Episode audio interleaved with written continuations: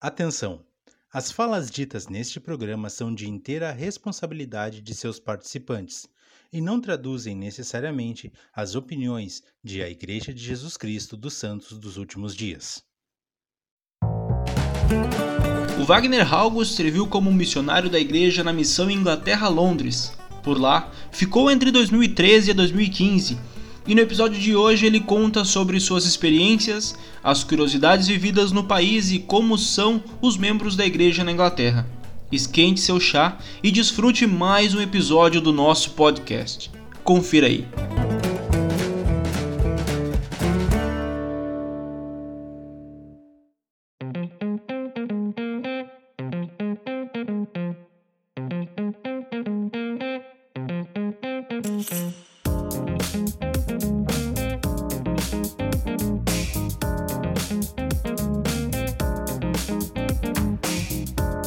E assim seguimos, sejam todos bem-vindos. Hoje, sexta-feira, 2 de abril, você está no Plano Alternativo. É um prazer estar com vocês mais uma vez.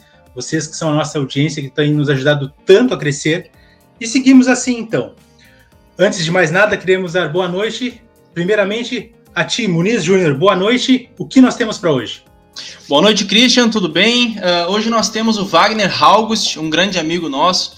Ele que serviu na missão Inglaterra, Londres de 2013 a 2015 e está aqui para bater um papo sensacional conosco.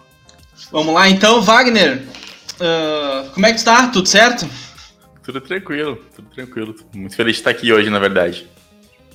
Conversando contigo e colhendo algumas informações, tu te selou aos teus pais com dois anos de idade. Como eles conheceram o Evangelho? Então, cara, a história, a história é longa, mas eu vou tentar resumir ela aqui, porque eu acho que a, a galera não quer ficar duas horas ouvindo todo, né? Mas foi bem, foi bem bacana, assim, na verdade. Depois de muita insistência das sisters, os meus avós aceitaram o evangelho. Primeiro a minha avó, muito, muito depois o meu avô, que era um pouco mais cabeça dura. Mas isso tudo enquanto meus, meu pai ainda era muito pequeno. Então, ele frequentou a igreja por um período de tempo, e quando ele chegou na juventude dele, ah, meu pai se afastou do evangelho. Né? Então, mais tarde, quando ele casou com a minha mãe, ele sentiu uma necessidade muito grande de voltar para o evangelho, porque ele tinha alguns objetivos com a família dele sabia que ele lembrou das coisas que ele tinha aprendido na juventude dele. Então, todo o processo entre meus pais conseguirem, assim, meu pai colocar a vida dele de volta no lugar, né, meus pais, a minha mãe aprender sobre o evangelho também, ah, ela se batizar, se prepararem para ser lá no tempo, levou algum tempo. E no meio disso, minha irmã mais velha já era nascida, tipo, minha, irmã tem cinco anos de diferença de mim. E eu já tinha dois anos quando a gente finalmente se selou no tempo. As pessoas sempre perguntam, cara, tu nasceu no convênio ou tu é um converso? Eu falo, cara, não sei. Eu realmente não sei como é que eu falo isso, mas com dois anos eu me selei aos meus pais, né? Então eu, eu me considero que.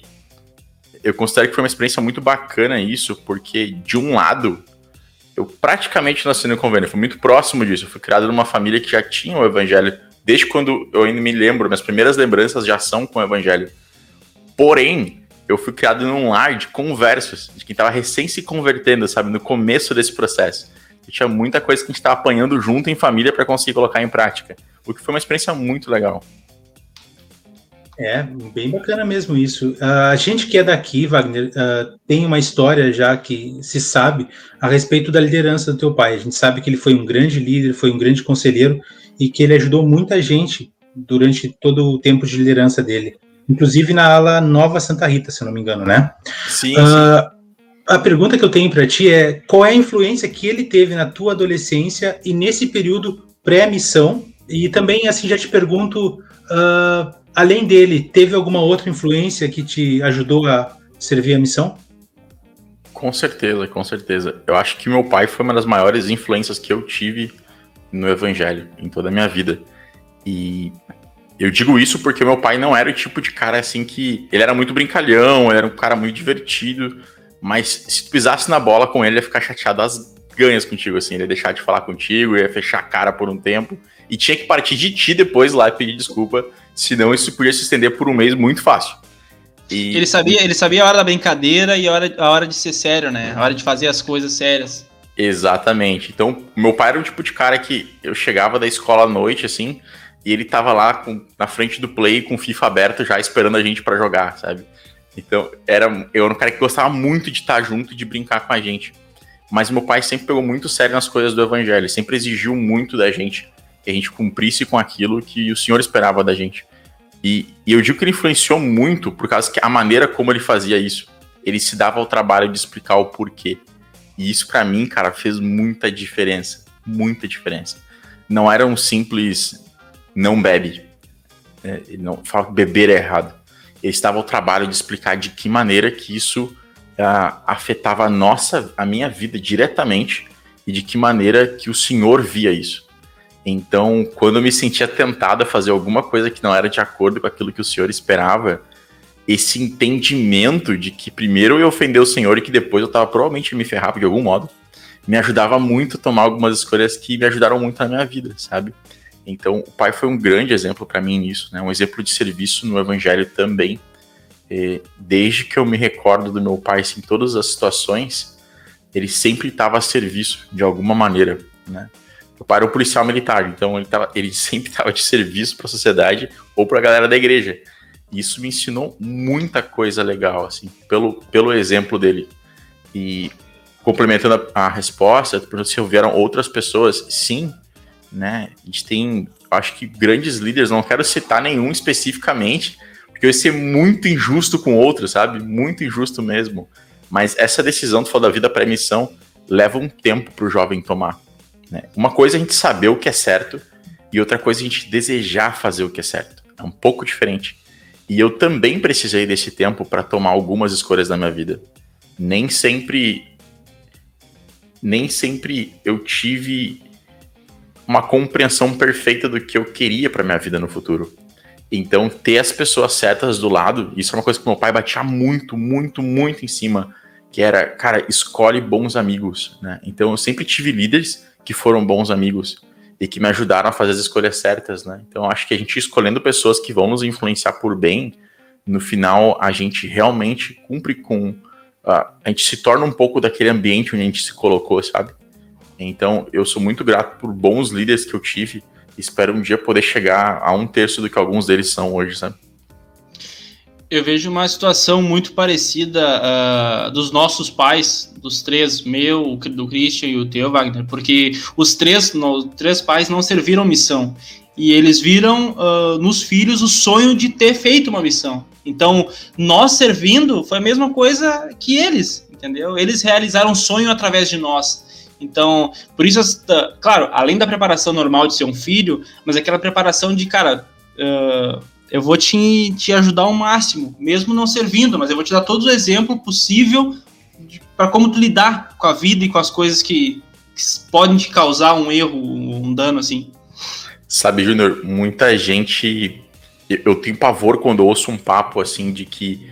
Ah, é claro, a gente sabe que a missão é um mandamento, mas tem pessoas que acreditam que o único jeito de tu adquirir certos conhecimentos do evangelho ou, ou um certo, um determinado polimento na tua vida é através do processo da missão, e eu discordo completamente disso, por causa do exemplo que eu tive em casa, por causa dos exemplos que tu citou agora mesmo, e de outros grandes exemplos, até como profetas que a gente já teve na igreja, que, que não serviram missão por um motivo ou outro. No caso do meu pai, era um momento onde ele né, já estava oito, nove anos afastado do evangelho. Quando ele retornou, já tinha casado, tá? então teus pais se converteram depois, e assim, outras histórias que a gente conhece, que a pessoa por um motivo ou outro ela não pôde servir. Tá? Ela não, naquele momento não deu, não aconteceu aquilo.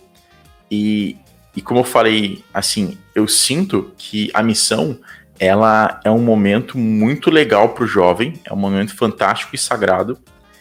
E ela é um grande intensivo de aprendizado do evangelho, porque até agora, desde que eu saí da missão, desde que eu voltei para casa, eu nunca consegui dedicar uma semana, tipo, sete dias seguidos, constantes, 24 horas por dia em serviço a Deus. Eu consigo dedicar algumas semanas mais horas, outras menos horas. Então na missão é muito legal, porque tu consegue dedicar dois anos. E o aprendizado que vem disso é muito legal. E isso causa um efeito muito positivo na tua vida.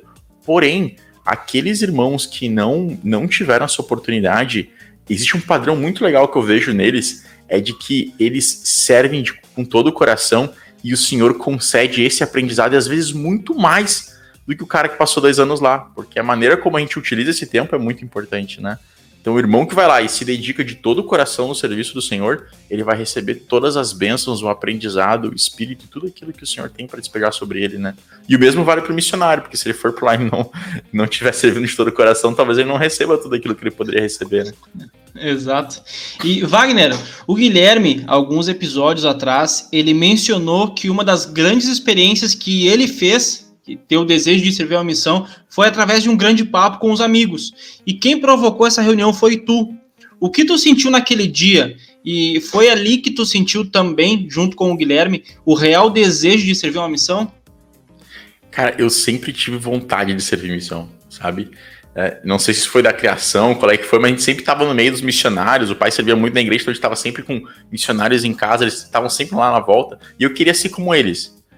Porém, a vida vai avançando, né? E principalmente na juventude, a gente tem uma tendência, às vezes, né? Tudo conspira para que tu tipo, te afaste do evangelho, mas tem que tomar constantemente a lição de persuadir, né?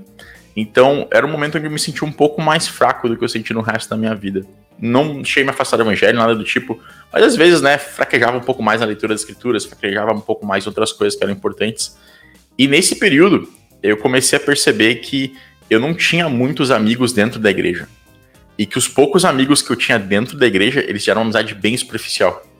Era uma amizade assim de lá no domingo, cumprimentar, ver a galera, fazer alguma coisa junto até no domingo às vezes, mas tipo, eu não tinha ninguém ali onde eu podia realmente expressar como é que eu tava me sentindo ou buscar apoio nas minhas dificuldades. Então não eram amigos ali que eu podia considerar do fundo do meu coração meus melhores amigos. Apesar de eu gostar e me dar muito bem com aquela galera até hoje. E parte desse processo, no meio de uma conferência dos jovens, eu fiquei num quarto que era o quarto da galera de Esteio, na época, da cidade de Esteio. E ali eu conheci tive uma proximidade maior com alguns jovens de Esteio. E, e aí, no meio disso, né, eu criei uma amizade muito grande com outros três jovens, o Gui era um deles. Tinha o Vinícius, tinha o Edwin, que estava com a gente também naquela época. Éramos muito amigos. E a gente desenvolveu naquela conferência um gosto por skate. Eu andava muito de longboard, descia lomba de skate, aprendi a andar com eles. Saí de lá, comprei meu long e dali em diante, toda sexta-feira, cara, a gente saía tipo duas da manhã lá de casa, ia todo mundo lá para casa, a gente comia alguma coisa, jogava um videogame até mais tarde. E ali por uma, uma e pouco, duas horas da manhã, que é quando não tinha carro nenhum na rua, a gente ia pros picos mais altos da cidade e descia de skate. E era a nossa diversão, então era normal a gente voltar para casa às 7, 8 da manhã para comer um miojo que o Vini tinha preparado lá com salsicha na cozinha, sabe? E numa dessas descidas, a gente tava conversando sobre, sobre gurias, sobre tudo mais. Conversei com ele sobre a Carol, que hoje é minha esposa. Foi lá que eu fiz a, per eu fiz a pergunta pro Guilherme. Já. Eu perguntei, Guilherme, eu acho que eu tô gostando da tua irmã, cara. E ele falou, ah, melhor do que eu conheço. e aí, eu beleza, tá liberado. Então, aquela foi uma noite muito legal, porque teve muita coisa legal acontecendo ali. E no meio disso, a gente começou a conversar sobre a missão. Que todos nós tínhamos algo em comum, que era sermos membros da igreja. A gente começou a conversar sobre coisas que nos impediriam de ir para a missão, coisas que estavam dificultando a nossa ida. E a gente conversou muito sobre aquilo aquela noite. Muito. A gente reclamou de líder, a gente reclamou de. Tudo que a gente podia reclamar, a gente botou para fora naquela noite então, como é que funciona? A gente subia a lomba, então, pra te subir uma lomba, cara, ela é grande, ela é alta. Toda a adrenalina tá indo descer o maior tempo possível sem parar de skate. Então, tu tem que subir depois todo o maior tempo possível, de a pé carregando o skate. E ali rendia muito papo. E para render mais 5, 10 minutos de adrenalina na descida, depois muito papo de novo. Numa dessas subidas, a gente bateu esse papo sobre as dificuldades que a gente tinha. E, cara, a gente realmente colocou para fora todo mundo né, colocou o que estava nos afastando, estava nos segurando de permissão, quais eram as dificuldades que a gente tinha, se era falta de desejo, se era. A gente colocou, a gente foi muito transparente uns com os outros. Era por volta das seis e meia da manhã, a gente estava voltando para casa já, cansado pra caramba. A gente sentou no meio de um campo, uma praça que tinha ali perto de casa, bem na esquina. Todo mundo sentou, começou a conversar. E ali a gente tomou uma decisão juntos de que nós quatro íamos ser os melhores amigos uns dos outros e que a partir daquele dia a gente iria então fazer tudo o que tivesse ao nosso alcance para se fortalecer no evangelho, uns aos outros, né? Então, a partir dali a gente ia sair sempre juntos, a gente não iria fazer nada de errado, se um tivesse que ajudar o outro a convencer a tomar uma decisão certa, a gente iria fazer, mas tudo que a gente pudesse fazer. E aí naquela noite, a gente, a gente naquele nascer de sol, né, era o comecinho do dia, quando a gente estava voltando, A gente, a gente sempre voltava no começo do dia, porque ia começar o tráfego na rua, né? Os carros passando e tal. Então a gente se ajoelhou, botou nossos skates do lado no campo. A gente fez uma oração, a gente prometeu pro Pai Celestial que nós quatro iríamos pra missão. E, e a partir dali, cara, gente, nós realmente nos tornamos melhores amigos, porque além da amizade, a gente tinha um objetivo comum. E aquilo nos ajudou muito. Aquilo nos ajudou a selecionar as nossas amizades, os nossos programas, o que a gente fazia, para onde a gente ia, quem aqui ia estar tá com a gente, porque a gente não queria nada que fosse diferente de se preparar para servir o Senhor. E a mudança no coração de cada um naquele grupo dali em diante foi muito grande. Então, dois meses depois, um estava indo para missão, passou um tempinho, estava indo outro, e hoje nós quatro já retornamos. E eu me sinto muito feliz por ter tido aquela noite. E aí volta aquele princípio que eu falei que meu pai tinha ensinado, né? Que a gente pudesse escolher bons amigos, escolher amigos que nos fortalecessem. E, e é sempre um convite que eu faço para todos os meus amigos e para os jovens que estão perto da gente. É, cara, escolhe bons amigos, escolhe amigos que vão ter os mesmos objetivos que o Senhor teria orgulho que tu tivesse. E aí tu vai ter certeza que tu vai conseguir cumprir com esses objetivos, né? Nunca escolhe companhias que não têm objetivos como esse ou que não desejam tê-los. Caramba, não, e a maior prova é exatamente essa que tu contou no final, né, cara? Deu tudo certo. Os quatro foram para a missão e numa diferença até pequena de tempo. Bem pequena. É, não, que bacana ter ouvido essa história. Bom, mas agora a gente quer focar um pouquinho naquele momento que é tão temido e tão especial ao mesmo tempo, que é a abertura do chamado. São duas perguntas que eu quero te fazer. É, qual é o lugar que tu queria ir, se é que tinha um lugar que. Ah, esse lugar eu quero ir. E se tinha algum lugar que tu não queria ir. E uma terceira pergunta: como foi a sensação de. Peraí, não é Rio de Janeiro, é Londres aqui tá escrito essa sensação. Conta para nós. é um pouquinho diferente do que todo mundo acha. O único lugar, eu orei muito pro senhor pedindo para que eu servisse no Brasil. Eu queria muito servir no meu próprio país. Né? E eu tinha assim, um sentimento assim há mais de um ano de que eu precisava aprender espanhol. Então eu li todas as obras padrão em espanhol. Eu li a Bíblia de capa a capa, do Antigo Testamento ao Novo Testamento em, em, em espanhol. Cara, eu me dediquei a aprender espanhol mas o sentimento que eu tinha, e na minha oração, porque eu tava com medo de servir num país hispânico, era: Senhor, me deixa servir no meu próprio país, porque eu não quero perder tempo aprendendo um idioma. Eu quero poder prestar meu testemunho no primeiro dia, entendeu? E, e eu sempre fui muito claro, os meus amigos mais próximos sabem que eu sempre pedi por isso, queria servir aqui. E eu odiava inglês, sempre nunca, nunca gostei de inglês. Então, quando eu abri o meu chamado e eu olhei que tava em inglês e eu não tava entendendo nada do que tava escrito ali, Aí, tipo, a família inteira tava esperando que eu fosse ler o meu chamado naquela noite. Eu abri o chamado e falei, cara, tá em inglês, desculpa. O chamado veio em inglês? O chamado veio em inglês. Bah. E aí eu, aí eu comecei a procurar alguma coisa ali que falasse pra onde é que eu tava indo, entendeu? e, tá, e tava escrito ali, missão Inglaterra, Londres. Aí, cara, é fantástico. Que nem tem um filho, tu pega o filho no colo na primeira vez, tu sente que ele é teu filho. É um testemunho imediato que acontece naquele momento. E tu pegar o chamado e ver tua, a, tipo, a tua designação foi imediato o conforto que veio junto com aquilo de que eu tava muito feliz de ir pra lá. Depois eu li com mais calma, né? Usei um pouco de Google Tradutor. O Gibran tava lá, me ajudou a entender também. Ele falava inglês. E aí eu vi que eu ia servir na Inglaterra, mas numa missão de língua portuguesa.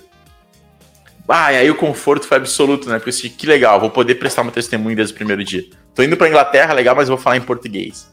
E aí me dediquei a aprender só o básico do inglês dali pra frente, né? Então, eu, e eu não tinha, não tinha um lugar onde eu queria ir especificamente, a não ser. Queria servir no Brasil, queria falar meu idioma. E eu senti que o senhor atendeu isso quando ele deu meu chamado. Que legal, cara. Vá. E Wagner, a Inglaterra, ela é totalmente diferente do Rio Grande do Sul? Cara, absurdamente diferente do Rio Grande do Sul. muito, muito, muito diferente. Diferente em tudo, né? A cultura é muito diferente. E a cultura, ela molda o lugar. Né? Quando você consegue criar uma cultura diferenciada, tudo muda. É só a gente olhar para o próprio Rio Grande do Sul, né? O nosso bairrismo que a gente tem aqui. Então, o gaúcho, ele não aceita que alguém venha de fora e estrague a rua, né? Faça uma pichação em algum lugar. Principalmente quando alguém de fora, na é verdade. Ele, não, ele quer manter o bairrismo é. dele, sabe? Deixa alguém pichar o muro de São Paulo, o que acontece aqui? Não dá, né? As pessoas. E tem um bairrismo muito grande. Lá também tem isso. Eles são muito bairristas. E a cultura deles, principalmente pelo fato de que tem, cara, muita nacionalidade diferente morando lá. Muita gente do mundo inteiro morando lá.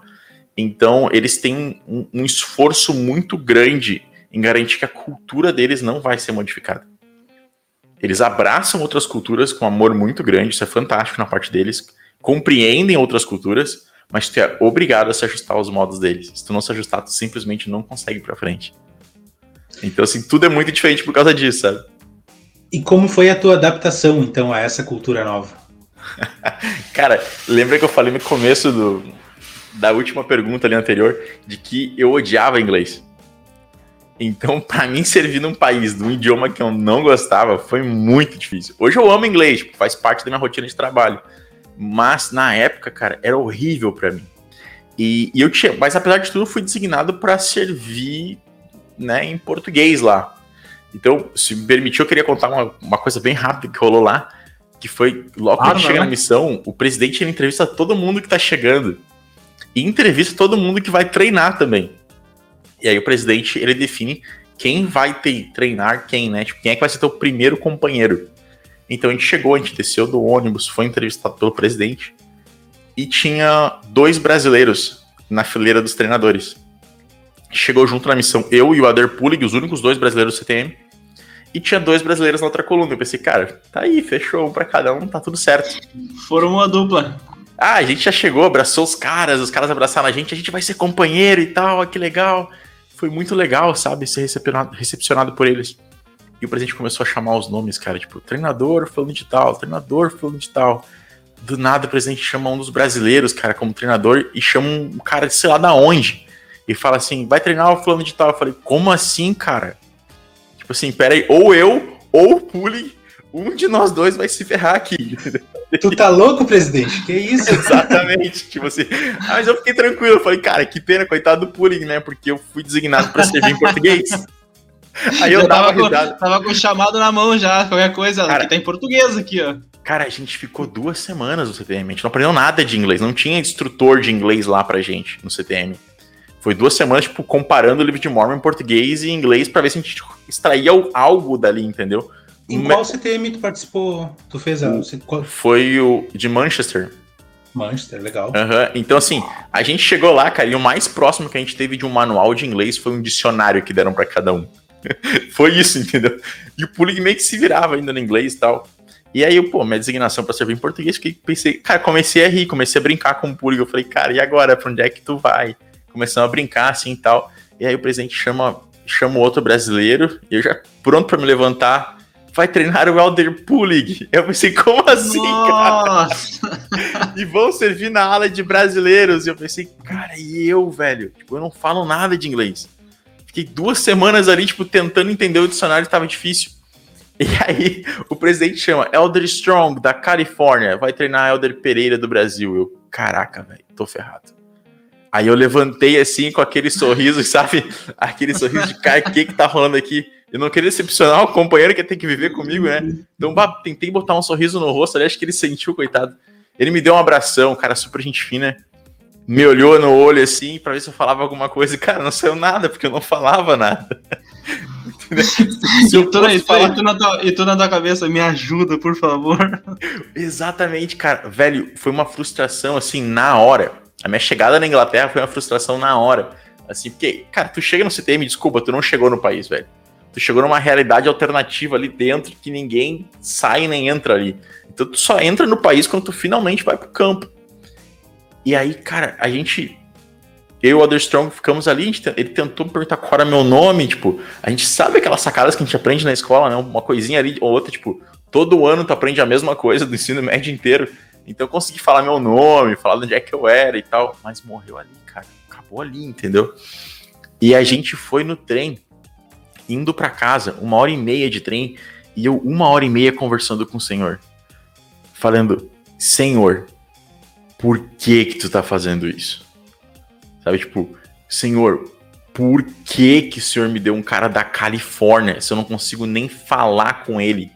E aí, nessa hora que eu tava nessa oração, assim, meio que indignado, é, o Elder Strong apontou para mim, pra umas gurias que estavam conversando no meio do vagão, me deu um, um cartão da amizade, assim, ó, dá pra elas. Se fazendo sinal, sabe? Tipo, apontando, mexendo com a mão. E eu, que era o único jeito que dá pra se comunicar comigo. Pensa nisso, né? O cara, coitado do cara que tava me treinando. E aí eu olhei e assim, cara, uma, uma sensação assim, cara, o que, que, que eu faço? Tipo, e ele falou só apontando assim, tipo, entrega para elas. Eu pensei, ah, beleza, tô aqui para fazer isso, cara. Se der errado, azar, tipo, nunca mais vou ver na frente. Aí eu comecei a caminhar em direção a elas, a elas e percebi que elas estavam falando português, cara. Velho. Ah. Foi uma das sensações mais legais que eu tive na missão. Foi o senhor me respondendo assim: tu vai cumprir a tua designação. Né? Isso foi meio que tipo assim: tá me questionando, então vai, vai agora, para de reclamar, sabe? Aí eu fui lá, entreguei cartão da amizade para elas, conversei com elas, tentei aplicar um pouco daquilo que eu tinha visto no CT, quando eu falo visto, é visto mesmo, porque eu não tinha entendido muito até então. Então, tentei aplicar aquilo, prestei meu testemunho, convidei elas para acessar o site da igreja e tal, toda aquela história. Elas estavam ali como turistas, né? E a gente voltou. E aí eu fui a viagem inteira com um sorriso mais feliz no rosto, sabe? Ah, então, foi muito interessante ali poder ter colocado em prática. Meu, meu primeiro mês inteiro de missão, assim, foi meio que chorando e perguntando, Senhor, por que que eu tô nesse lugar? Tipo, eu não queria estar tá lá. E, e, foi num papo que eu tive com o tal do Elder Strong da Califórnia. Esse, a gente viu como o senhor sabe o que tá fazendo. Era tipo duas da manhã, esse cara acordou da cama, sentou do lado da minha cama e falou: A gente precisa conversar. E eu morto de sono, né, cara? Tipo, primeiro dia caminhando, feito um louco, assim, rua abaixo. E eu cansado, e aí vou tentar conversar com ele. Só que eu não conseguia conversar. Esse cara ficou uma hora e meia tipo, tentando interpretar. Imagina quando tu joga imagem em ação, a pessoa interpretar tua mímica. Nossa. Era eu e ele conversando por uma hora e meia. E, e a força de vontade dele em te fazer entender, né, cara? Tipo, absurda, absurda. Ele poderia tipo, só, cara... tipo, ah, se vira, quem tem que aprender é tu, entendeu? Eu sei a língua. Exatamente, cara. Eu tenho um amor muito grande pelo Elder Strong. Por esse amor que ele demonstrou por mim primeiro, sabe? E ele ficou ali uma hora e meia para me passar uma mensagem só. Que era de tu precisa amar esse povo para poder amar o lugar. E a partir dali, cara, eu comecei a orar todos os dias pro Senhor pedindo para que ele me ajudasse a amar o lugar, amar as pessoas. Ao ponto de quando eu voltei para casa foi muito difícil me adaptar de novo no Brasil, porque parecia que tudo na Inglaterra era melhor. O povo, os modos, o jeito de fazer as coisas. Então, assim, o senhor realmente me ajudou muito a, a transformar. Eu percebi que não era o lugar, não era o que eu estava fazendo, mas como estava o meu coração em relação ao lugar. Então, o senhor me ajudou muito mesmo uh, com relação a isso. E, cara, dali em diante, daquela conversa em diante, a missão foi absurdamente fantástica. Tipo, eu amei cada dia que eu tava lá, por não importava o quão difícil ele era. Que legal isso aí. Sabe que tu falando e eu tava pensando numa coisa que faz tanta diferença na vida de um missionário. E para o pessoal que nos ouve, que ainda não serviu missão, e é um conselho que eu dou, baseado no que a gente está ouvindo aqui, começa a orar agora já. Quem está mandando os papéis, quem está se preparando, para ter um treinador bom. Porque um treinador bom, um treinador que confia no nosso potencial, faz muita diferença no que tu vai ser durante dois anos. Porque se tu não tiver um treinador bom, daqui a pouco tu fica duas transferências com ele, tu vai ter que pegar o outro para depois aprender, então tu já perde uns seis meses nessa brincadeira. Então, é, realmente, orem e se esforcem e sejam bons treinados, né, cara? Tenham boa vontade de, de aprender também nesse início da missão. Meu presidente de missão sempre falava que a gente vê a, a a gente vê a força de um líder pela capacidade que ele tem de ser liderado. Né? Então, assim, se tu realmente quer ser um bom líder no exército do Senhor, o primeiro passo é ter a humildade de ser liderado pelo Senhor. Então, quando chega na missão, a gente aprende isso de cara já com o nosso companheiro, né? Então, tu, quando tu chega Sim. lá, tu tá sendo liderado. Então, ó, essa humildade de conseguir ser liderado, de aceitar, de entender, de compreender, né? Isso não significa que tu não tenhas opinião, mas significa que tu tá ali para aprender e tem que entrar sempre com essa humildade, né? Wagner, uh, falando, já falamos sobre a adaptação à Inglaterra, a língua, a importância de um treinador. Agora vamos para as dificuldades no campo missionário. E existem algumas culturas uh, locais que dificultam muito o trabalho missionário. E acho que na Inglaterra não é diferente. Por exemplo, como os pubs e os jogos de azar prejudicavam o trabalho missionário. Porque lá essa prática de jogos, apostas é comum, né? É legalizado, diferente aqui do Brasil, por exemplo. Sabe, Junior, que a questão do pub em si, o pub é um negócio divertido. A gente, como missionário, frequentava pub. Porque o pub, durante o dia, ele é uma lanchonete. Tipo assim, é um lugar que tu vai para almoçar com a tua família, tu leva as crianças e é um ambiente super agradável. Depois das 5, 6 horas da tarde, é o pior lugar para tu estar na cidade. Então, o pub é um lugar, é um lugar estranho, assim, né? E o que é engraçado, porque se para pensar, as crianças se acostumam com esse lugar, porque elas vão almoçar com os pais, elas crescem, aquilo é um ambiente comum, e elas se desenvolvem e depois elas estão lá bebendo e, tipo, tudo bem lá, sabe? Então o pub, o pub não é um lugar legal mas e nem os jogos que rolam às vezes na volta, né? Os cassinos lá, essas coisas eram sempre liberadas, casas de aposta, aposta de jogos, era muito comum aposta de futebol. Ah, então, e, e, é mais do que só aposta, né? É um ambiente social, tipo, a galera vai lá para se divertir, para estar com os amigos enquanto aposta.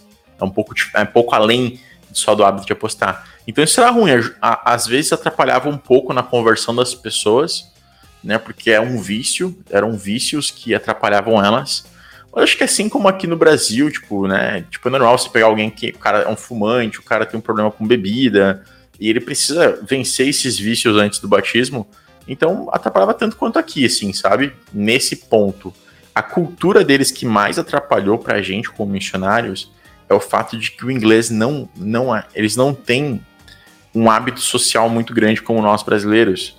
Então, assim, é um povo que, como sociedade, eles funcionam muito bem, mas um não se mete na vida do outro. É muito comum com que tu more, tipo, há 15 anos do lado de alguém e não conheça o nome daquela pessoa. É muito, muito comum.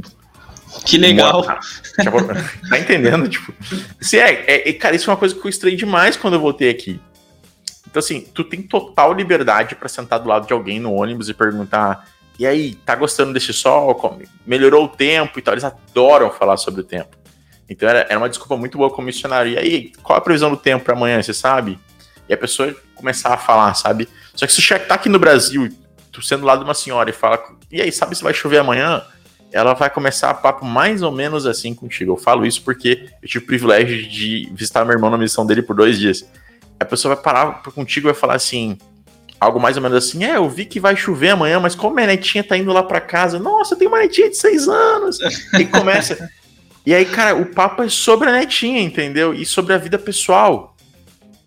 Na Inglaterra, se chega lá uma pessoa e fala, vai chover amanhã, a pessoa fala, sim, eu acho que vai chover amanhã, a previsão do tempo disse isso e aquilo, pode atrapalhar com serviços de trânsito, aí começa, começa, começa. E, cara, é impossível, impossível extrair qualquer detalhe sobre a vida pessoal daquela pessoa. Qualquer detalhe. Literalmente, tipo assim, o nome dela às vezes é difícil. Eles falam, mas são muito discretos ao mesmo tempo. Exatamente, tipo assim, e são muito educados. Então, se algo, algo do tipo assim, cara, você. E aí? É, você tem filhos? Você gosta de se divertir quando tem um dia de sol com seus filhos? Uma pergunta que, tipo, aqui do Brasil seria muito bem aceita. Lá, a resposta seria mais ou menos assim: desculpa, mas eu, eu, eu não me sinto confortável de falar da minha vida pessoal. E aí, acabou. Acabou o papo ali. A partir dali você não fica com uma cara de tacho, porque não tem o que fazer. Caramba, é complicado, tá cara. Para um missionário é muito complicado. É muito complicado, mas, cara, se tu. E eu odiava isso no começo, por isso que eu tinha dificuldade com o povo. E depois eu aprendi a amar, porque eu percebi que isso era era também o meio perfeito para que não houvesse fofoca entre eles, para que não houvesse cobiça entre eles, para que não houvesse tantas coisas, porque ninguém fala, tipo assim, cara, fui promovido. Cara, a única pessoa que vai saber que tu foi promovido é tua esposa, entendeu? Teus filhos, talvez os teus melhores amigos, talvez, ainda assim. É tipo, comprei um carro novo. Sabe quem é que vai saber sobre isso? Teu melhor amigo, a tua esposa, talvez. Esse, não, ninguém sai lá querendo mostrar para os outros aquilo que fez, ou então sai lá falando abertamente sobre as suas dificuldades. Então eles são muito fechados. E, e, e por isso também é muito difícil conseguir entrar dentro de um lar. Né? Então, como que a gente vai ajudar uma pessoa a, a evoluir espiritualmente se ela não tá preparada para falar da vida pessoal dela. Tá entendendo? É, é bem complexo esse sistema. Uh, nesse sentido do que tá falando, dessa própria. Como eles são tão reservados assim, chegava a rolar alguma coisa parecida com preconceito com relação a tu ser brasileiro, ou então que tu presenciou um tipo de preconceito contra algum missionário de outra localidade? Cara, a Inglaterra, pra te ter ideia, eu servi numa estaca que tinha, naquela estaca, só naquela estaca, todos os anos tinha uma festa da estaca. Era, chamava Festa das Nações. Porque tinha 150 nacionalidades na estaca. Então, só se pegar os membros da estaca, tinha 150 nacionalidades em que cinco massa, ou seis cara. aulas. Dá para entender, cara? Então, assim, ocupava toda a capela, não só a sala de esportes, o saguão, não, era toda a capela era ocupada. Tinha uma, durante a noite, cada cultura podia apresentar alguma coisa. Então, tipo, os membros da aula de brasileiro dançavam um samba no palco, sabe? Fizeram, faziam um samba bem bonito, bem legal. Uh, vinha, a galera dançava capoeira, sabe? E, tipo, vinha a galera da África e mostrava a cultura deles, vinha a galera sabe, da, da Ásia e mostrava a cultura deles. Então era muito legal. E cada cultura levava um prato. Então tu podia provar comida de, tipo, todo quanto é lugar do mundo naquele dia. Então, ele, o britânico, ele tá tão acostumado a essa mescla de culturas, tão acostumado, cara, não existe, literalmente, não existe preconceito. O que existe lá é intolerância. E eu vou te explicar o porquê. Ou você aprende a falar do jeito deles, se comportar do jeito deles, vestir-se do jeito deles, ou você vai ser intolerado. Então, tipo, não é, não é. Aí tá vendo que interessante, não é algo pessoal, não é, não tem nada a ver com da onde tu veio, o como tu fala, o que que tu faz. Tem a ver, a, cara, você se adaptou ao nosso país? Essa é a pergunta que vai determinar se vai te dar bem com eles ou não. Eles deixam claro que tu é a visita né? Não o contrário. Às, às, vezes a gente quer, uh, ah, eu quero mostrar o meu, a minha cultura para eles. Não, lá tu é visita. Tu não é o dono da casa. Exatamente. Tipo, vou dar um exemplo, tá? Eu tive companheiros americanos, cara. Os caras não tinham dificuldade nenhuma com o idioma. Nenhuma, zero. Nenhuma. Porque eles eram fluentes desde criança. E eles chegavam lá e faziam uma pergunta, tipo, posso. Pode me dar um copo de água? E no inglês americano, a pronúncia de água é water né? Tipo, soa mais como um D pra gente, assim, tipo, water. E na pronúncia britânica, é water soa um pouquinho diferente, water para water. Então, Sim. quando o americano chegava na casa de um membro britânico e falava assim, irmão, pode me dar um copo d'água? Tipo, então, pode me dar um copo de water? O, o irmão britânico normalmente fala assim, ah, sim, Ana, você quer um copo de water? Tá entendendo o quão sutil que é essa correção? Sim, sim. Tipo assim, ah, você quis dizer water? É isso que você tá querendo falar? Porque é assim que a gente fala aqui. Tá entendendo, Baixa cara? Baixa a bolinha, americano, calma, calma. É, cara, então tu imagina assim, pra mim que era brasileiro e chegava lá e era tipo, water, entendeu? Tipo, era, era um negócio bizarro que saía da minha boca, assim. E os caras não me corrigiam, cara. Tipo, era, era, era o mesmo nível do americano, assim, tipo, ah, sim, Ander, você quer um copo de water? Aí eu, ah, sim, irmão, um copo de water. Então, era muito fácil de pegar a cultura porque eles nunca eram agressivos, nunca te constrangiam. Um exemplo que eu via muito, porque, tipo, Londres tinha muito turista, é o cara chegar, sair da estação de trem e o cara deixar cair um papel de bala, botar no chão. Cara, imagina uma cidade, vai pro centro de Porto Alegre, centro de São Paulo, se tu acha que é movimentado, não é. Tipo, não é. É tipo, é, é mais, é menos movimentado que a rua do teu bairro, se tu comparar com Londres. Tipo, é muita gente. E tu imagina que, tipo, 90% da galera é turista, entendeu? Esse é o centro de Londres, funciona assim. E aí alguém vai lá e, e um turista, porque veio de algum lugar sujo, joga papel no chão. Cara, se tiver um britânico na volta, um só, e ele vê isso, esse cara vai parar o que ele tá fazendo, vai juntar o papel do chão, vai bater no teu ombro e falar assim: desculpa, acho que você deixou isso cair. Cara, ele não vai te xingar, ele só vai simplesmente fazer sentir muito mal por ter deixado aquilo cair. Entendeu? Ele sabe que foi intencional. Então, mas é, é essa, essa delicadeza que eles têm uh, e essa sensatez que faz com que o país deles continue sendo um país fantástico, bem organizado e ainda assim aceitar as culturas de fora. Que eu acho que é algo que a gente, como brasileiro, falha. A gente às vezes diminui a nossa cultura, que é uma cultura muito bonita, muito legal. E a gente diminui isso, e a gente, quando vê alguém de fora, a gente simplesmente é permissivo em todas as coisas. Tipo assim, ah, o cara de fora não entende, entendeu? Se você tá escrito lá, tipo, não passe numa placa e, e chegou alguém, tipo, não vou falar de americano, chegou um canadense aqui, e o cara passou por aquele lugar, você fala, ah, cara, ele não sabe. Tipo, ele não fala português. O britânico jamais faria isso. Ele chegava e falava, cara, desculpa, você tá vendo a placa aqui? Ele ia te falar assim, tipo, ele ia te cortar na hora. E não tem desculpa de não entendi. Você tem que entender, você tá no país deles.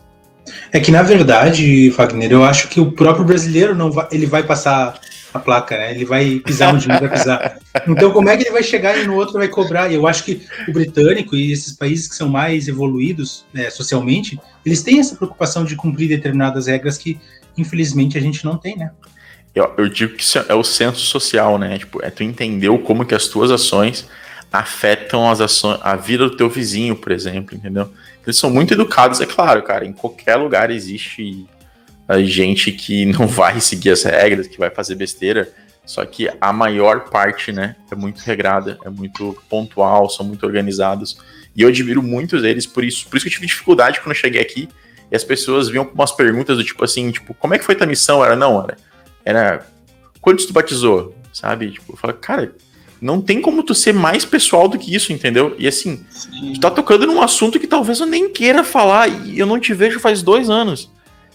Então, tu nunca vai chegar lá e ver isso, porque o cara vai no máximo perguntar o que, que tu achou do Brasil. Porque isso não é pessoal. Tá entendendo? Então, cara, os caras são extremamente impessoais, isso dificulta o trabalho como missionário e ao mesmo tempo é uma benção, porque como tu não pode ser pessoal, só tem um assunto que tu consegue conectar bem, diretamente, que é, é falar diretamente sobre Cristo.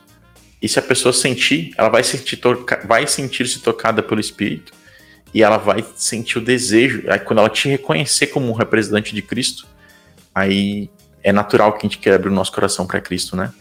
Então era isso que quebrava esse gelo, né? A gente sempre quebrava o gelo de alguma maneira engraçada, sempre se divertia muito enquanto a gente trabalhava, mas era quando a gente pessoa quando a gente prestava um testemunho de Cristo, é que aí sim a pessoa sentia-se confortável para abrir a vida pessoal dela, porque ela sentia ali que aí não era uma conversa entre amigos mais, aí era uma conversa entre ela e o Salvador, porque era ele que a gente representava.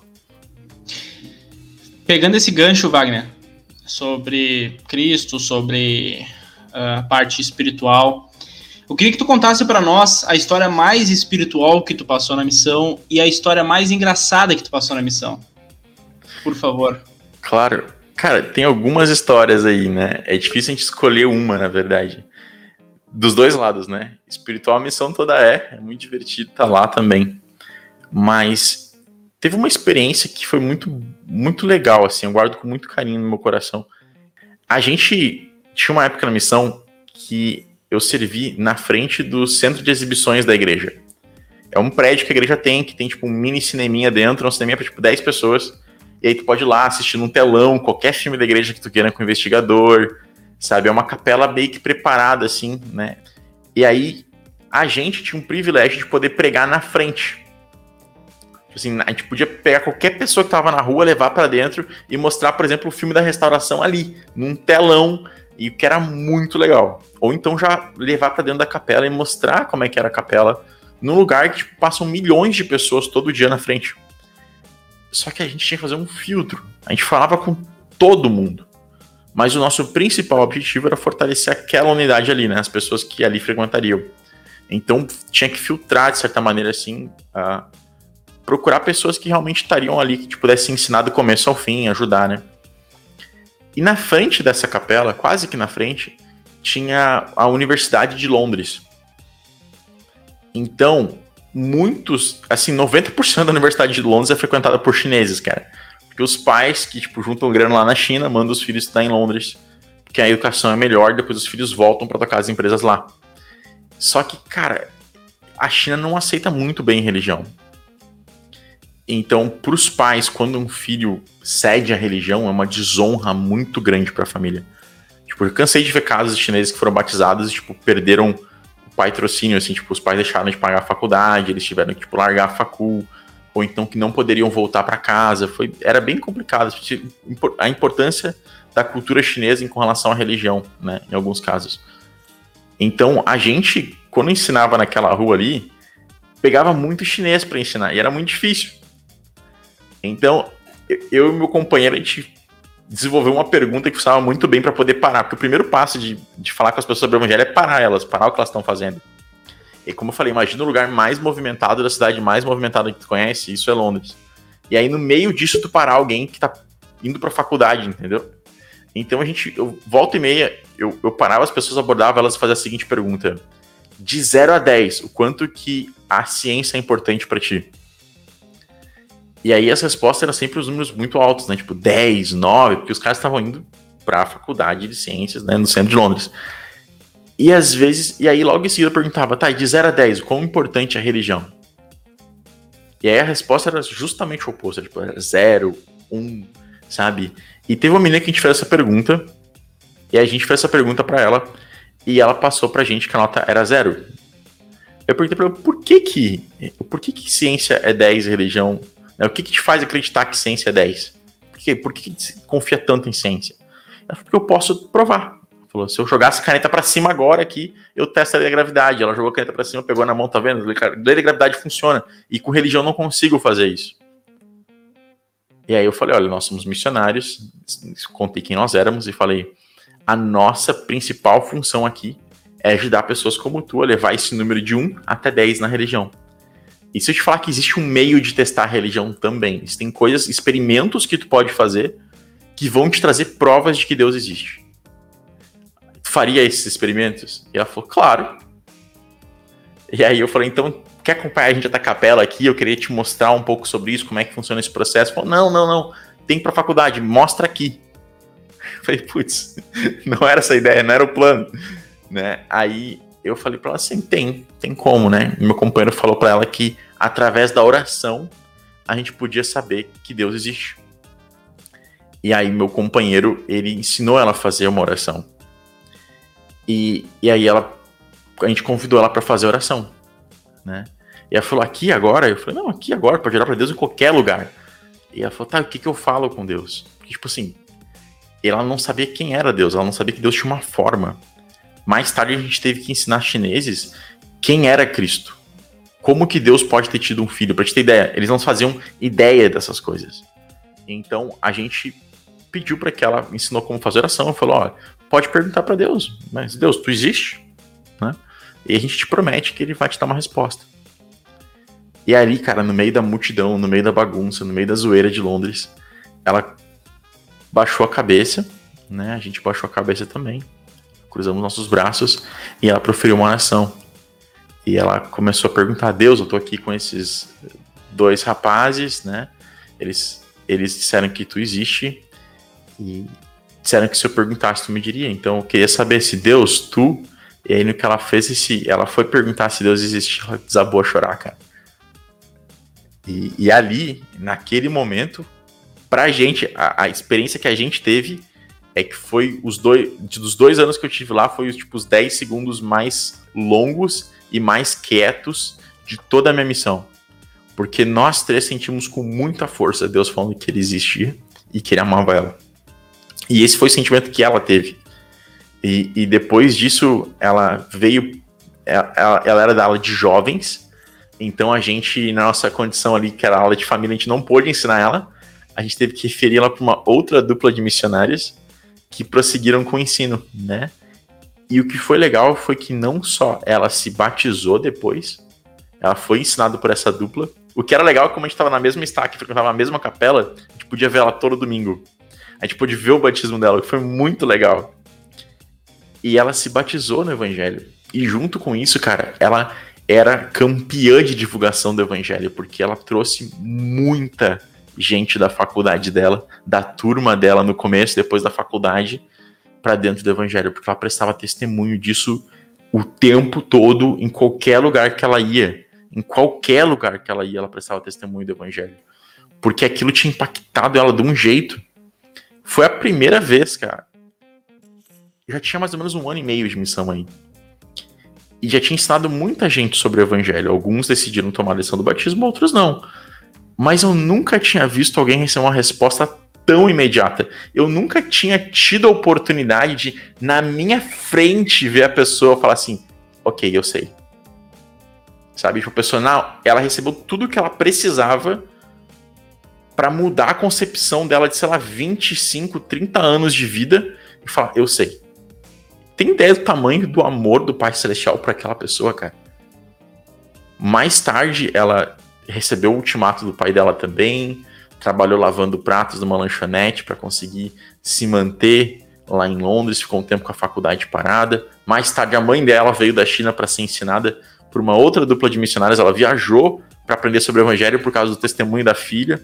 O pai não se converteu, mas aceitou as duas, voltou a pagar a faculdade e hoje ela é super bem sucedida, já se formou e tudo mais, sabe?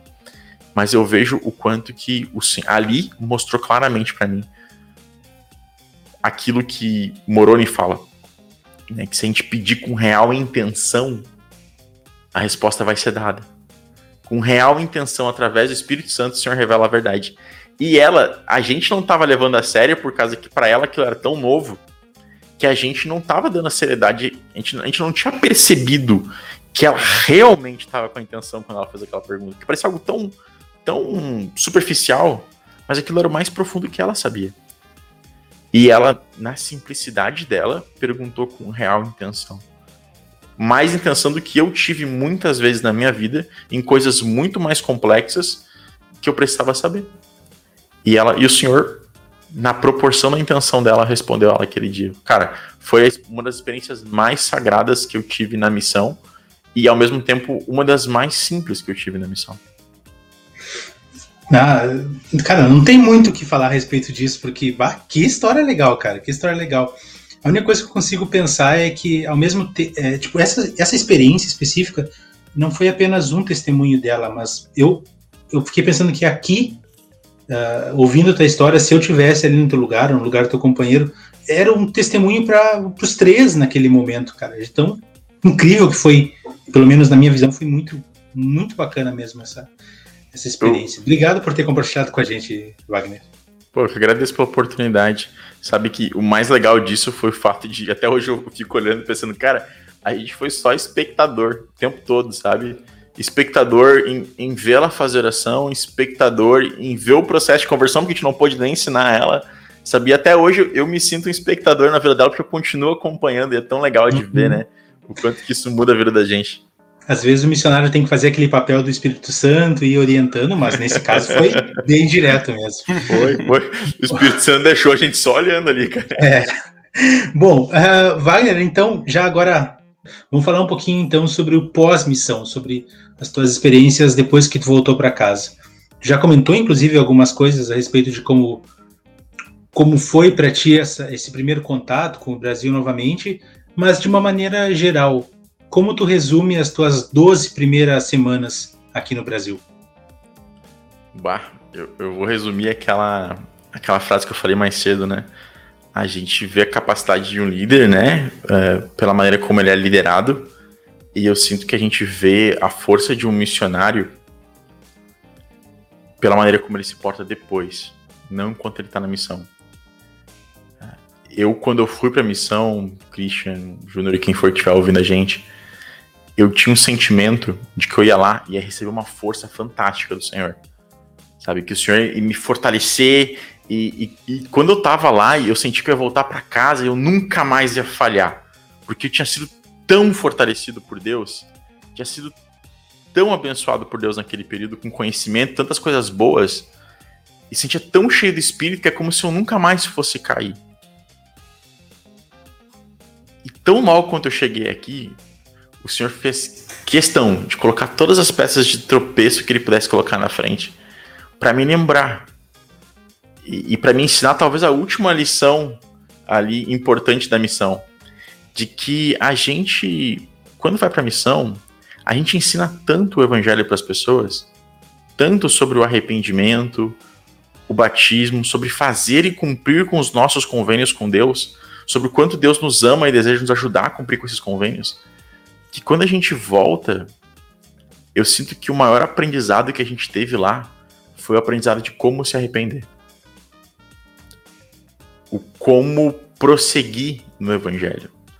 Eu aprendi logo que eu voltei e várias vezes, várias vezes continuo colocando em prática ainda, é de que a missão, ela não é uma, ela não é uma garantia pro resto da tua vida de que tu nunca mais vai errar. E às vezes as pessoas esperam isso de ti quando tu retorna, de que tu não erra mais.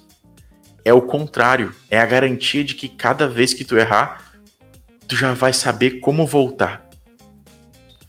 Eu sinto que algumas dessas lições eu ainda não tinha aprendido antes. Principalmente o arrependimento. E o arrependimento é a força do evangelho. Eu sinto que o Senhor está muito mais preocupado com quem nós vamos nos tornar do que quem nós somos ou, ou aquilo que nós fizemos. Porque a missão nada mais é do que um monte de provas de arrependimento, né?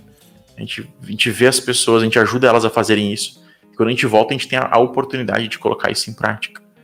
Então, isso para mim foi. Esse foi assim o meu retorno. Foi, foi imediato, assim, o privilégio de me arrepender de muitas coisas, o privilégio de, de continuar me arrependendo ao longo da minha vida.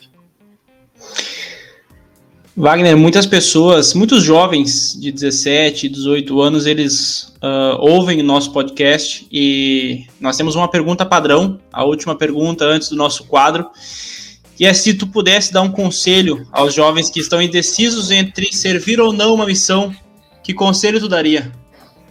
Vamos lá, o mesmo conselho que meu pai me deu. É, teve um dia que eu cheguei pro meu pai, cheguei em casa e falei, pai, a gente precisa conversar. Meu pai tá fazendo alguma coisa, cara, acho que tomando chimarrão com minha mãe, assim, ele levantou. A gente foi pro quarto da minha irmã, porque meus irmãos estavam no quarto lá da gente. Sentamos na cama da minha irmã, meu pai colocou o braço ao meu redor e falou, fala. Eu falei, pai, eu não quero ir pra missão. Hoje eu decidi, eu não quero mais pra missão. Porque, cara, eu tava frustrado com um monte de coisinhas sabe? E assim, uma das que me frustrava muito era a expectativa dos meus pais. Eu falei assim, cara, eu quero ver. Se eu falar pro meu pai que eu não vou, como é que ele vai reagir? Sabe? Aquele dia era meio que um teste com o meu pai. Mas também era um teste, tipo assim, cara, se ele falar que tá tudo bem, beleza, show de bola. Já tava meio frustrado com algumas coisas. E, tipo assim, era ser meio que um alívio mental, sabe? Tu ia unir o útil ao agradável, tipo, ah, então tá é, bom, então eu não vou mesmo. Vai sair um peso das minhas costas e tudo bem era uma coisa que eu sempre quis fazer, cara. Sempre quis ir pra missão, desde muito pequeno. Mas quando chega na hora e a pressão bate, tem muitas coisas que apertam na tua vida. E eu, pô, tinha, tava por um papel do exército, foi, foi, foi, um, foi um treco pra ir pra missão, assim, eu tava frustrado. Falei, Deus, eu tô querendo ir, tu não me deixa. E aí, nesse dia, eu cheguei pro meu pai e falei, pai, não quero. E aí, meu pai me abraçou, né, tipo, do jeitão dele, militar, né, botou o braço no, meio que no meu ombro, assim, do meu lado e falou, filho, tudo bem. Fica aí, o pai te ajuda com a faculdade, vamos estudar, vamos fazer alguma coisa. Não, não, tu não vai ficar parado aqui. Vamos fazer alguma coisa com a tua vida, vamos tocar a vida em frente. Se tu não quer, não tem problema. Só vamos fazer o seguinte: eu vou te pedir para hoje de noite, antes de dormir, bota os joelhos no chão e conta essa decisão pro Pai Celestial. Cara, não era o que eu tava esperando, entendeu? Não era. E aquela noite eu botei os joelhos no chão, já meio que decidido assim, tipo, decidido, mas tipo, o que, eu, o que eu queria fazer naquela noite era testar meu pai, entendeu? Mas eu tava, já tinha entrado no clima do negócio, falei, agora só vai. Eu vou contar para Deus também, vou ver a reação dele, né? E eu me ajoelhei e fui falar para Deus. Não quero. Tentei tomar coragem de falar, não quero. E eu não tive coragem de falar para Deus, não quero. Porque o meu desejo era muito grande de estar lá. Eu, cara, eu chorei muito naquela noite. Muito, cara. Foi uma oração longa que eu chorei muito. Chorei muito porque me senti envergonhado pela minha decisão. Chorei muito porque eu tinha o desejo de estar lá. E aí tornou-se uma oração de súplica, onde comecei a pedir pro Pai Celestial: por favor, desbloqueia o que for que estiver me bloqueando de daqui para frente, porque eu quero ir logo. E dali, cara, todo dia era uma oração assim, pedindo pra estar lá. E isso me ajudou muito depois, que quando eu tava na missão, dava, tipo, um dia que tava ruim, um dia difícil, o único sentimento que vinha no coração era assim, tu pediu pra estar tá aqui. E, cara, aquilo me colocava na linha na hora, sabe? Então, o conselho que eu dou pros jovens é a primeira pergunta, é pergunta em si, eu não quero ir pra missão? Porque Moroni fala pra gente, para perguntar se essas coisas não são verdadeiras. Ele não, não, é, não pergunta se essas coisas são verdadeiras, pergunta se elas não são verdadeiras. E a mesma coisa é isso, pergunta pro senhor se tu não tem esse desejo. E, e essa foi a pergunta que me ajudou. que me falou, cara, tu tem um desejo que tá. E aí o senhor me elucidou e mostrou todo o restante. É isso aqui o teu problema. Então, eu acho que quando a gente busca a visão do Senhor para nossa vida, o Senhor, ele não só nos abençoa e nos permite enxergar aquilo, mas o Senhor nos permite entender aquilo. Tipo o Nef, né? Quando ele pediu para ter a visão que o pai dele tinha tido, Nef ele não só viu as coisas que o pai tinha dito, mas ele viu e compreendeu elas. Então, a mesma coisa com a gente, é buscar entender pedir para o Senhor, Senhor, qual a tua visão para a minha vida? Porque o Senhor ele vai não só te mostrar a visão dela, mas ele vai te permitir compreender. E aí, cara, tua fé vai ser, teu desejo vai ser igual de Nef. Ele sabia que ele tinha que cruzar o oceano, não importava como. É isso aí, mas eu gostei muito do, do teu pai, cara. Jogou para Deus, não tem erro, né, cara? Exatamente. Vai, tem, vai, fala com Deus aí, vê o que, que ele acha disso. Se ele, se ele deixar, eu deixo. Né? É, igual, é. é igual o pai falando pra mãe, né? Pergunta pra tua mãe, se ela deixar, eu, eu deixo. É, exatamente isso. Ele não tá disposto a se incomodar com aquele assunto, né? Ah, vai. Ele já, ele já Deus, sabia, né? ele já sabia claro. qual que ia ser a resposta. E a confiança que ele tinha no Pai Celestial. Gigante. De saber que, que ele ia te dar a resposta certa. Muito bacana isso. Bom, uh, Wagner, então agora para finalizar, a gente vai na, nas perguntas rápidas, aquele jogo rápido que a gente faz, que são perguntas rápidas e respostas rápidas, tá bom? Beleza, beleza. Vamos lá então. Missão Londres na Inglaterra, melhor área que tu já passou. E por quê? High Park, porque era o centro de Londres, tipo, era, foi uma experiência fantástica. Ver tanta gente de lugar diferente seguindo o evangelho da mesma forma, cada um do seu jeito. Bacana. O melhor companheiro que tu já teve? Cara, meu maior companheiro foi o Romney, que era um cara do México. Um cara, ele tornou tudo mais leve, ele era muito divertido. Muito bom. Pessoas divertidas, elas são muito boas de trabalhar. Facilita a vida, né? Demais. Facilita a vida. A, a pior comida que tu já comeu? Lá na missão, claro. Balute. Era... Explica pra nós o que, que é isso aí. É um ovo de pato que fica enterrado na beira da praia por umas três semanas, cozinhando. É quando tu abre ele já tá preto por dentro e o pato tá ali dentro, tipo assim, tem a pena, tem o bico, as pernas. E uma irmã das Filipinas, tipo, pagou muito caro e presenteou eu, meu, eu e meu companheiro com essa. Presente. Com, essa, uhum. com, esse presente. A gente teve que comer na frente dela, cara. Ai, que droga. Tem um vídeo, eu tenho um vídeo disso, é muito bom, cara. Meu companheiro vomitou. Nossa. Não. É, eu não sei como tu não vomitou. É aceitável. Até tu morder e sentir que tu tá triturando um bico de pato, entendeu? Que ficou Eita. duas semanas na beira da praia. Tu viu alguém comendo isso aí? Cara, é normal na cultura deles. É tipo, cara, não faz cara de estranho. Pena que o povo, o povo não pode ver tua cara aqui agora. Não, não, não, não. Mas a gente come coraçãozinho de galinha, velho. Ah, não. A gente come murcilha, cara. Tá entendendo? Assim, aí tu vê que é puramente cultural, entendeu? É, é, é cultural, é cultural. Não, mas eu vou ficar com meu coração, deixa quieto. Eu também, eu com meu coraçãozinho. A melhor comida que tu provou lá na Inglaterra? Cara, era muito simples. É, é peixe com batata frita. É uma, é uma assinatura da Inglaterra, isso aí, tipo, é tipo churrasco pra gente. Eles uhum. servem um pedaço de bacalhau, bacalhau é barato lá. Tipo, cabe, não cabe num prato de tão grande, e aí vem batata frita por cima até não caber mais. Isso é muito baratinho, tipo assim, muito baratinho de comer lá. E, e era muito bom, cara. Muito bom. Legal. Um dia para te reviver. Se tu pudesse reviver um dia que tu serviu na missão, qual seria esse dia? Dia do meu aniversário, cara. Eu tava com meu companheiro, aí tava chovendo pedra. A gente tava, tava sendo um dia muito ruim, fazia horas que a gente tava na rua, não tava tendo nenhum resultado e começou a chover pedra. E, e foi tipo segundos depois eu falar assim: Elder, não tem como piorar. E aí começou a chover pedra, cara. A gente saiu correndo. E piorou. Exatamente. A gente saiu correndo para baixo da marquise. E aí, aí, esse companheiro, ele lembrou do meu aniversário, ele comprou um chocolate quente. É, e a gente tomou juntos ali e foi uma experiência muito legal. Foi, eu achei muito bacana porque me lembrou que por que, que eu tava lá e não era por mim.